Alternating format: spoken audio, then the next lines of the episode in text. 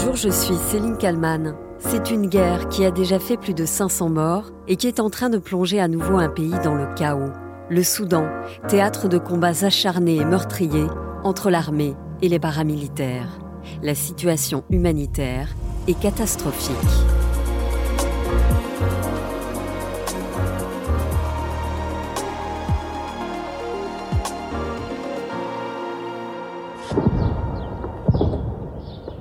Le pays est ravagé par la violence depuis des décennies.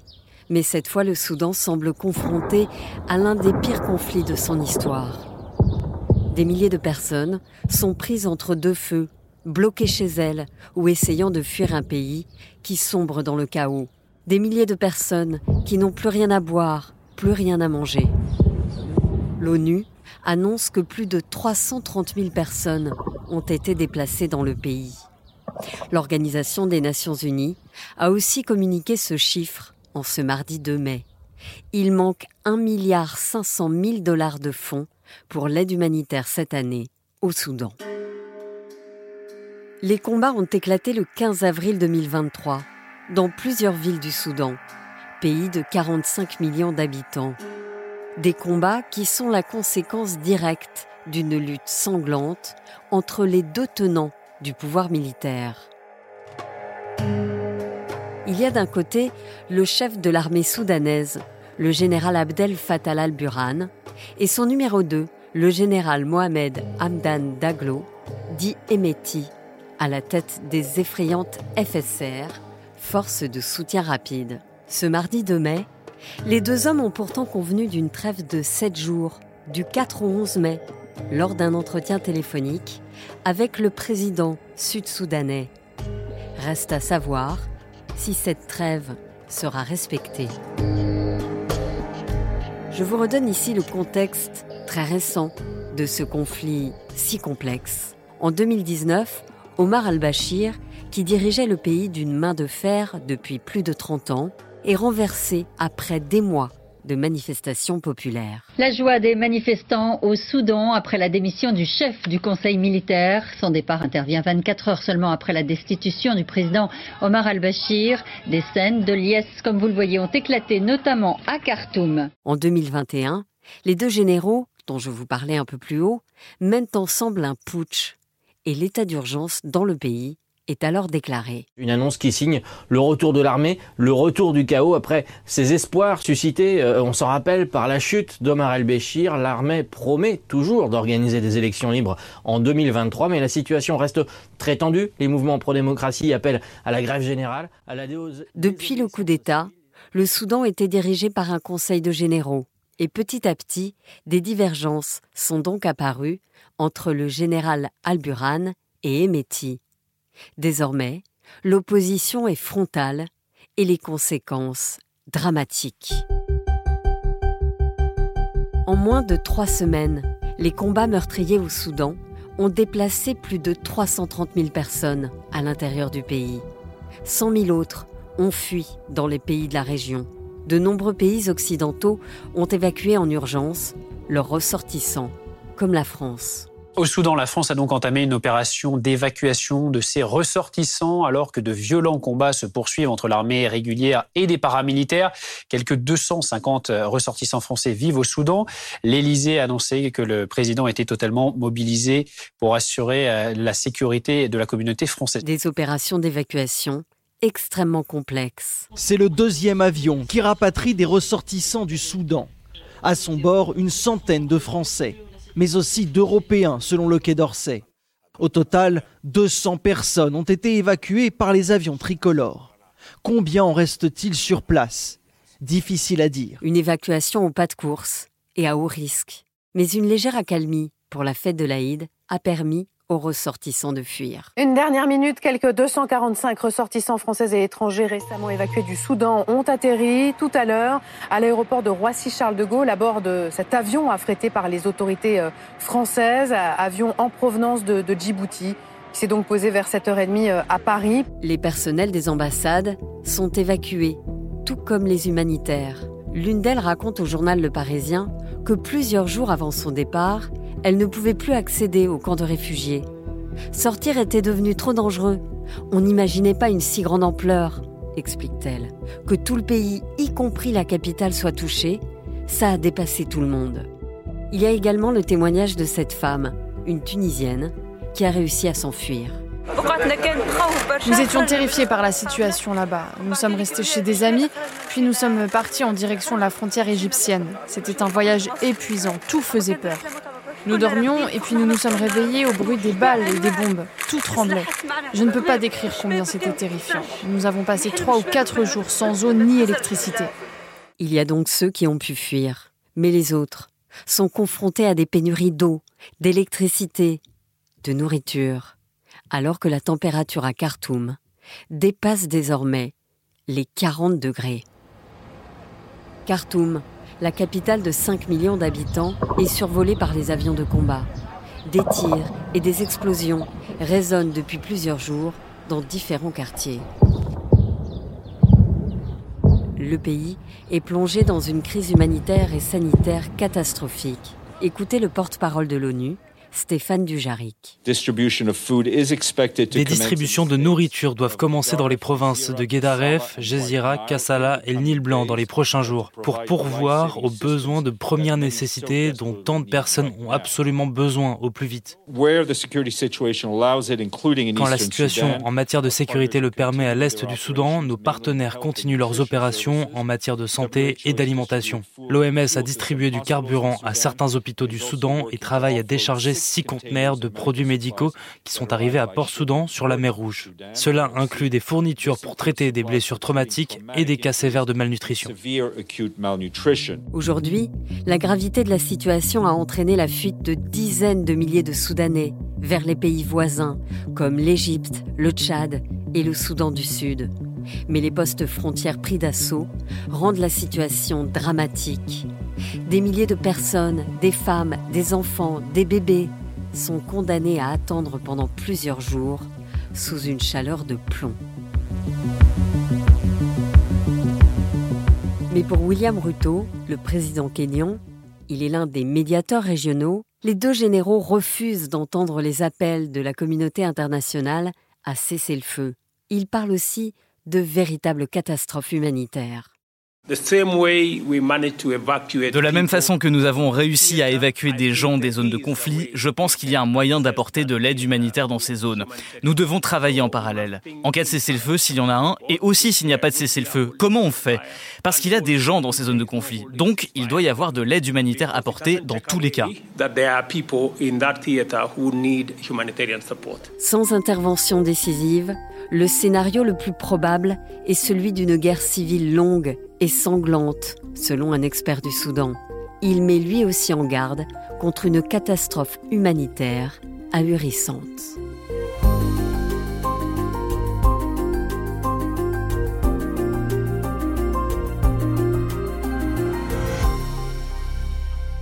Bonjour Thierry Bircoulon. Bonjour. Vous êtes euh, coordinateur de l'Observatoire euh, de l'Afrique centrale et orientale à l'IFRI, l'Institut euh, français des, relations internationales. La communauté internationale multiplie depuis plusieurs jours les appels au cessez-le-feu au Soudan. Pour le moment, on a vraiment l'impression bah, que ces appels ne sont pas entendus. si les combats se poursuivent, est-ce qu'il y a un risque de fragmentation davantage dans ce pays qui est déjà très mal en point? Oui, tout à fait. On peut même dire qu'il y a un risque de dislocation du Soudan, qui a déjà été disloqué une première fois avec l'indépendance du, Sud-Soudan euh, et qui est un, pays qui euh, est travaillé par des tendances centrifuges euh, très fortes avec des, milices qui contrôlent un certain nombre de territoires, avec beaucoup de conflits intercommunautaires à base foncière dans différentes régions. Et du coup, on, sentait bien depuis la fin du régime de Béchir que le pays justement était fragmenté. Donc ça, c'était en 2019. En 2019 qu'on sentait bien que le, pays était fragmenté, qu'il y avait eu des revendications autonomistes euh, dans l'est euh, du Soudan, par exemple, ce qui était une nouveauté. Et là, évidemment, avec ce duel entre les généraux euh, Al-Bourhan et Emeti, on voit bien qu'il peut y avoir une vraie fragmentation et dislocation militaire du pays. Vous parlez de ces deux hommes, deux généraux que désormais tout oppose, mais ça n'a pas toujours été le cas, du moins en apparence et officiellement. Oui, tout à fait. Ils étaient opposés euh, et, unis dans leur opposition au, gouvernement civil d'Amdok, qui était le gouvernement de transition, qui était un gouvernement civilo-militaire, parce qu'ils en faisaient partie, euh, qui a succédé à El-Béchir.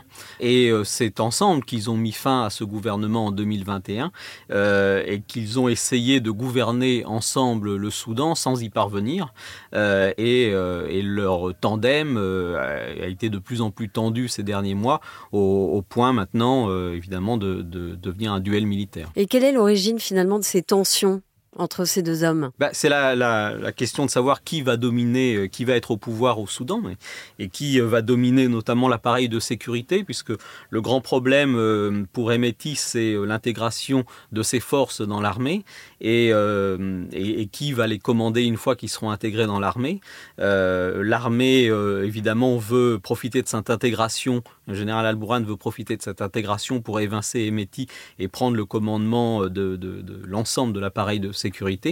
Euh, et évidemment, c'est pour ça qu'ils se battent. Et Métis, il a un, profil très particulier. Est-ce que vous pouvez euh, nous en dire plus sur cet homme? Oui, c'est un seigneur de guerre qui a réussi, puisqu'il est issu de la guerre du Darfour, euh, qui a eu lieu au début de ce siècle. Le Darfour, qui est une région du Soudan. Oui, qui est la, région occidentale du Soudan, à la frontière avec le, Tchad.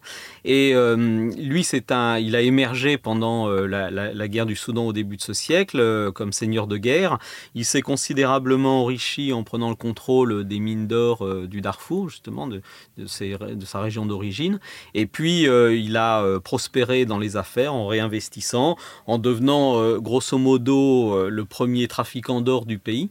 et du coup, en étant capable d'avoir une force militaire qu'on estime actuellement à environ 100 000 hommes, et donc à devenir le numéro 2 euh, militaire du régime euh, à côté du général Al-Bourhan et tout le monde savait que ce tandem était euh, instable. Et les forces, vous, vous, en parlez à l'instant, les forces de d'Emeti, ce sont les forces de soutien rapide. C'est une armée aussi très violente. Alors c'est plutôt des paramilitaires qu'une armée, puisque toute la problématique ces dernières années, ça a été de savoir comment on les, on les intégrait dans l'armée soudanaise. Euh, et euh, ces, ces, forces sont euh, issues et on, fait partie, viennent de ce qu'on appelait à une époque les milices Janjaweed, à l'époque du conflit du Darfour. et donc ce sont, au départ des milices qui sont transformées en forces paramilitaires parce qu'elles ont été équipées très sérieusement sur le plan militaire, elles ont reçu des formations militaires aussi, mais elles étaient distinctes de l'armée. Vous parliez de la richesse des métiers. Est-ce que du coup on peut dire qu'il y a des intérêts financiers dans ce conflit. Euh, Oui, tout à fait, parce qu'en en fait, euh, le, régime du Soudan est un régime, euh, à l'époque de Béchir, qu'on appelait militaro-islamique et qui en fait dans, lequel en fait l'armée contrôle une grande partie de l'économie. Et donc l'appareil de sécurité permet aussi de s'enrichir, c'est-à-dire que l'armée possède beaucoup d'entreprises, un certain nombre d'entreprises qui travaillent dans le secteur militaire mais aussi dans le secteur civil et dans des secteurs extrêmement variés et qui est en fait une réplique du système de la kleptocratie militaire égyptienne, là où là aussi euh, l'armée euh, contrôle une grande partie de l'économie. Donc contrôler euh, l'armée, c'est aussi contrôler une grande partie de l'économie du Soudan. Les deux tiers de la population du Soudan sont très pauvres, ils dépendent déjà hein, d'une aide extérieure, d'une aide humanitaire. là, cette aide, elle arrive au compte-goutte, voire elle est même stoppée. C'est très inquiétant pour cette population. Oui, tout à fait. Ça fait partie des paramètres contextuels qui sont euh, euh, très euh, inquiétants, comme vous dites, pour la suite des événements, c'est-à-dire si le conflit dure, parce que ça fait partie, le Soudan fait partie des pays les plus pauvres du monde, parce que c'est un pays sahélien et actuellement on rentre dans la saison chaude et il commence déjà à faire 40 degrés, et que par conséquent, évidemment, avec les coupures d'eau et d'électricité, on imagine que sur le plan sanitaire, ça, va se détériorer très très vite, et que effet, les, ressources euh, euh, de la population sont très maigres et donc euh, un conflit va nécessairement, et ça commence déjà, à provoquer de très importants déplacements de population, de gens qui vont essayer de fuir vers des zones où ils vont pouvoir vivre autant que faire se peut.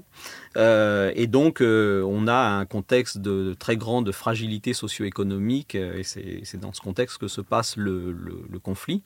L'autre paramètre contextuel qui est très inquiétant, c'est qu'on est dans un scénario assez classique en Afrique, euh, où on a eu une longue, on a une longue dictature, celle de Al-Béchir, euh, et très souvent après les longues dictatures, on a une période d'instabilité politique qui peut conduire à des guerres civiles.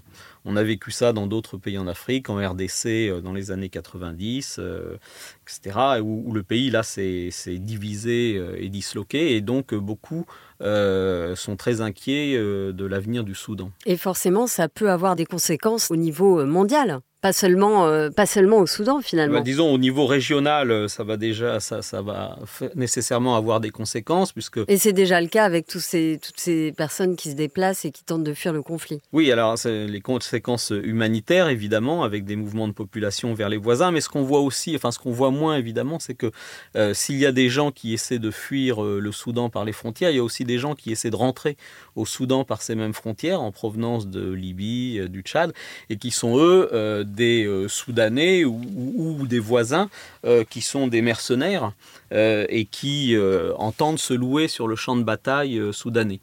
puisque c'est une région, en fait, là je parle du Soudan, de la Libye et du Tchad, euh, et même euh, un peu de la Centrafrique du Sud-Soudan. C'est une région euh, où il y a beaucoup de combattants, où il y a beaucoup de mercenaires qui passent leur temps à aller d'un conflit à un autre pour se louer et s'employer sur différents champs de bataille. Est-ce que c'est le cas de la milice Wagner, cette milice russe qui est présente finalement dans plusieurs zones de conflit? Alors, eux, ils étaient déjà présents avant le, le conflit au Soudan. Ils étaient déjà implantés au Soudan depuis 2017. Mais en effet, euh, apparemment, il y a eu des échanges entre Emeti et Evgeny Prigogine. Le chef de Wagner. Pour euh, obtenir du soutien militaire. Et on parle en effet d'un soutien militaire euh, de la, du groupe Wagner pour les forces d'Emeti. Et du coup, est-ce qu'on est qu'on peut parler du poids de l'influence russe dans cette guerre? Disons que le groupe Wagner est un allié d'Emeti.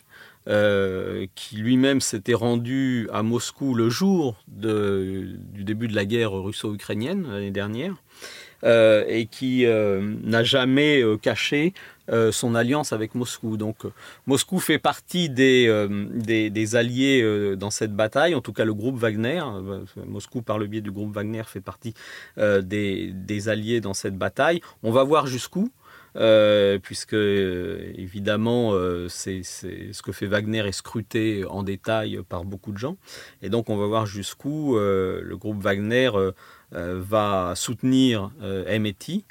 Euh, sachant que le Soudan joue un rôle très important dans les opérations du groupe Wagner en Afrique. Est-ce que euh, finalement euh, ce conflit peut trouver une issue rapide? On a l'impression que là, on est parti pour, pour un conflit qui va durer longtemps, avec des conséquences dramatiques. Oui, parce qu'il y a à la fois beaucoup d'armes au Soudan, parce qu'il y a beaucoup de combattants, beaucoup de milices, et la seule façon, à mon sens, pour qu'il s'arrête rapidement, ça serait qu'il y ait une victoire militaire de l'un ou de l'autre rapide. Donc on va voir euh, ce qu'il en est sur le, ça se décidera sur le champ de bataille. Mais en tout cas, on a bien vu que les, appels à la trêve euh, ne sont pas euh, respectés et que pour les deux acteurs, il s'agit d'une lutte maintenant existentielle et pour savoir lequel des deux prendra le pouvoir au Soudan. Et, par conséquent, les enjeux sont extrêmement élevés. Ben, je vous remercie beaucoup, Thierry Vircoulon, d'avoir répondu à mes questions pour le titre à la une. Merci beaucoup. Merci à Sophie Perwaguet pour le montage de cet épisode et merci à vous de l'avoir écouté. N'oubliez pas de vous abonner au titre à la une pour ne rater aucun épisode. Je vous donne rendez-vous demain pour un nouveau numéro.